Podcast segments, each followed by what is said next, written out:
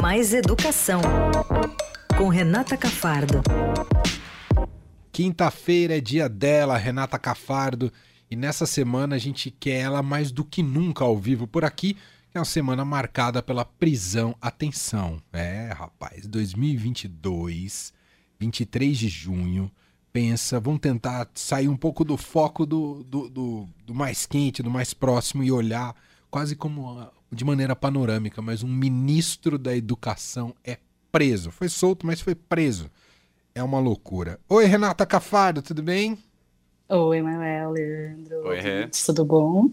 Não é corriqueiro, né, Renata Cafardo, um ministro da educação que é preso. Nunca houve no Brasil, né? Primeira É. vez. Eu perguntei para várias pessoas, nunca ninguém ouviu falar de um ex-ministro da educação preso, né? A gente viu, viu outros ministros, mas a educação, né, é muito significativo, né? E muito significativo também é, tra- pela trajetória desse Ministério da Educação desde o 2000, do começo de 2019, quando o governo Bolsonaro assumiu e tudo que foi sendo feito lá dentro. É um triste fim, né, para esse Ministério da Educação. Que começou lá com aquele aquele Ricardo Vélez, né, que foi o primeiro. Eu falo aquele porque esses ministros todos desconhecidos, são pessoas que nunca ninguém tinha ouvido falar no meio educacional. Então, o primeiro foi o Ricardo Vélez, que que logo nas primeiras semanas já queria que as crianças cantassem hino nacional nas escolas. Lembra dessa carta? Lembro. que mandou para as escolas, para que as escolas cantassem hino nacional, e não só hino nacional, mas falassem o slogan da campanha, da campanha na época do candidato Jair Bolsonaro. É, durou pouco ali né, no Ministério, porque já começaram os embates lá naquele momento entre evangélicos, entre militares, entre os poucos técnicos que tentavam continuar fazendo política educacional lá dentro. Aí veio Abraham Weintraub, que também não deixou nenhuma saudade, né? porque aí era um cara completamente agressivo e que se colocava contra tudo que tem a ver com educação e falava mal de estudantes e de professores, é, falava é, expressamente, né, colocava es- muito claramente o que, o que ele entendia ser as universidades federais brasileiras, o que não é nada disso, as universidades se mostraram aí durante a pandemia até é, qual o seu papel, como, como pesquisaram, como ajudaram aí na busca da, de vacina e, e também com seus hospitais, né, nas federais, como elas ajudaram o, o, to- todos os estados, municípios a atenderem as, as vítimas da Covid, mas ele agredia de maneira, de maneira grosseira, né, as universidades federais, tanto os alunos quanto os professores, e tirava dinheiro também, né, promoveu cortes é, de áreas importantíssimas, de humanas, por exemplo, que ela achava que não era importante. E aí até que não deu para aguentar, né, ficar, ficar com aquela pessoa que xingava inclusive o STF, pedia prisão dos ministros do STF, e ele teve que fugir para fora do Brasil.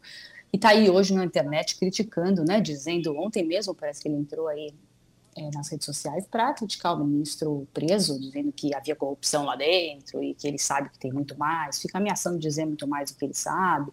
É, ninguém sabe se é verdade, se é mais blefe dele, mais uma vez, que agora está aí se posicionando é, contra o ministro atual e contra o ministro Bolsonaro, esse que era um grande seguidor. Né? Uhum. E aí veio, enfim, é, o ministro Milton Ribeiro, que entrou de mansinho, né? Ele entrou quieto, me lembro de ter- Discreto, né, Renata? é, eu me lembro que a gente chegava a perguntar algumas vezes aqui, o que ele tem feito? Ah, não sei, não sabemos, né? Veio a pandemia e ele se escondeu, né? Em vez de, de tentar é, ajudar as escolas, a gente já falou várias vezes aqui de como o MEC foi omisso nessa ajuda às escolas públicas na- durante a pandemia. Ele ficou escondido e quando a coisa começou a melhorar, digo, de poder fazer encontros e tal, começou a organizar esses encontros é, presenciais com prefeitos e secretarias da educação, em que os pastores é, iam atrás de interessados em pagar propina em troca de dinheiro do Ministério da Educação para reformar a escola, para comprar kits, essa parte desse dinheiro do MEC que não é, é, a transferência automática, né? Tudo isso fica dentro lá do FNDE, que é o Fundo de Desenvolvimento da Educação, lá do MEC, que é uma espécie ali de balcão, infelizmente, de, de negócios, porque é, além da- das transferências automáticas que o FNDE tem, como a, a merenda, por exemplo, é uma transferência que vai automático de acordo com quanto você precisa, cada município. Tem as outras, que são transporte, principalmente reforma ou novas escolas, esse tipo de coisa tem que ser ali meio que negociado, um a um. Então, os prefeitos mandam projetos, em geral esperam, e ficam muitas vezes perdidos na burocracia. E aí, o que, que, eles faziam? Eles faziam justamente esses eventos organizados por esses pastores nas, nas, nas, nas cidades, né? Que reuniam várias cidades próximas, ou então no próprio MEC, reunindo prefeitos, secretários de educação, é, e dava a entender, né, para esse pessoal que ia facilitar o dinheiro que eles estavam precisando para alguma coisa importante ali na cidade, Sim. uma escola tal. Mas aí eles ofereciam coisas que não eram nem pedidas. A gente teve o caso de um prefeito que eu conversei dizendo que ofereciam escolas técnicas para ele, quando ele queria, na verdade, é, escola de educação infantil, creche, é, e pediam dinheiro em troca, né? Pediam dinheiro para acelerar o processo. E hoje, ontem, né, é, acabou que essa investigação, ele acabou saindo depois de diversas matérias do, do Estadão e do restante da imprensa mostrando o que aconteceu, ele acabou, ele acabou sendo preso hoje, liberado aí, né, por, por, entenderam que era por um juiz, né, entendeu, é bom a gente ver bem esse histórico do juiz, mas entendeu que ele podia responder em liberdade, mas a PF definiu hoje como uma organização criminosa sofisticada, o que eles faziam lá dentro, né, é, e que davam ao, ao ministro essas esse peso né, de fazer as honrarias né, nesse, loca nesse local, nesse, nesses eventos, ele era o destaque. Por ele estar lá, né, atraía, obviamente, os prefeitos para esse, esse movimento, e aí se cobrava a propina é, das pessoas que estavam lá. O ministro era, essa, era, uma, era, uma, era, uma, era um momento de, era, sei lá, um elemento de, elemento de prestígio, né, tá explicando a palavra, um elemento de prestígio ali para conseguir, para ter essa atuação dos pastores Gilmar Santos e Arilton Moura. Agora, tem uma outra coisa é, interessante que saiu hoje, que foi uma nota do Todos pela Educação que destrinchou o bloqueio orçamentário que o governo federal fez é, no MEC no fim de maio, que a gente ainda tem que lembrar que além de estar passando por isso tudo, o Ministério da Educação ainda teve mais um grande bloqueio orçamentário. Foram 3,6 bilhões é, do orçamento que foram bloqueados e da educação básica, especificamente, um bilhão. O restante é da educação superior, como a gente já falou, essa perseguição que o Ministério sempre teve às universidades federais, o Ministério da Educação no governo Bolsonaro. Mas desse dinheiro da educação básica, é curioso é, perceber que grande parte era para justamente reformas de escola, materiais, era o dinheiro que seriam que seriam destinados a essas a essas rubricas de, de reforma, material novo, equipamento escolar. É, então, está tudo parado nesse sentido, não tem mais dinheiro nem para fazer isso. E, além de tudo, tem um, uma, um 18%, uma verba grande bloqueada relativa ao Enem.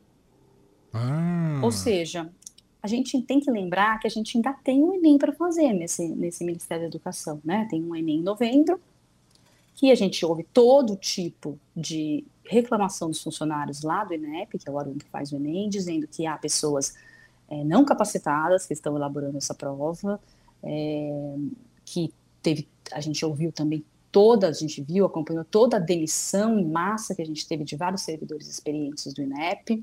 Então, eu me preocupo muito com esse último Enem do governo Bolsonaro, que vai ser agora nos últimos seis meses, porque a gente fica pensando, né, que, que vai ser, né, do MEC agora nesses últimos seis meses? Quem está lá? O Vitor Godoy, que era secretário executivo do ministro, preso e solto, que tem várias é, referências de ter recebido esses mesmos pastores no MEC também, que também foi indicado pelo André Mendonça, assim como o ministro, André Mendonça, que hoje é ministro do STF e era ministro de Justiça do governo Bolsonaro, foi indicado por Bolsonaro para o STF.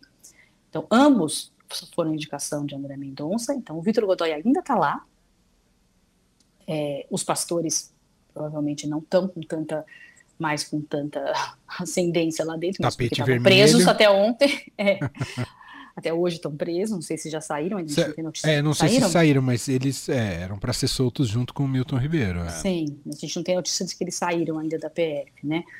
É, então, era necessário fazer muita coisa. Claro que só teriam seis meses, mas se, se fosse possível fazer alguma coisa no MEC, era possível fazer uma reforma no FNDE, que é esse órgão que eu estou falando, que, que, que, lida com essas negociações. Há décadas isso acontece lá, já teve domínio de partidos lá dentro, e o grande problema foi que os pastores acabaram afastando os partidos que dominavam ali aquela troca-troca de dinheiro, né? Que os deputados iam lá e pediam dinheiro para suas para as prefeituras das suas das suas regiões eleitorais, ali onde eles conseguem voto, e isso ficou nas mãos dos pastores. Então, é, é, muito se diz que acabou vazando essa história que estava acontecendo lá, porque tinha muito político bravo com a atuação dos pastores. Não porque estão em busca de ética ou de qualquer é, atuação mais lícita ali dentro, não, mas é porque a roubalheira tinha mudado de mãos, né?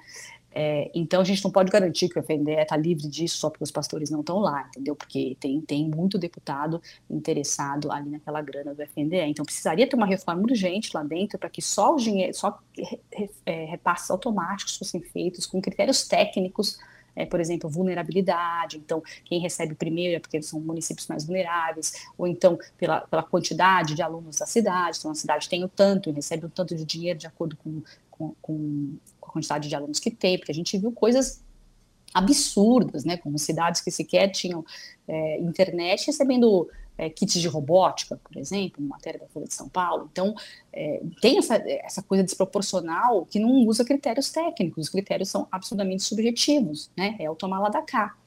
Então, precisaria haver uma reforma ali no FNDE para que isso não voltasse a acontecer, e é claro que esse governo não está interessado nisso. Então, estou tentando falar mais para frente o que é possível fazer para isso não voltar a acontecer. Né? Claro. Né? Essa tristeza. No, a gente vê um ministro da educação preso. O que, que a gente está ensinando né, para essas, essas crianças, né, ao dizer que o ministro da educação foi preso? Né? Gente, que educação é essa que o país estava tentando fazer com essa pessoa lá? Né? Uma pessoa que está presa agora por corrupção. Né? Por mais que a gente teve o, o ministério tomado por essa trincheira ideológica, ele foi preso por corrupção, né?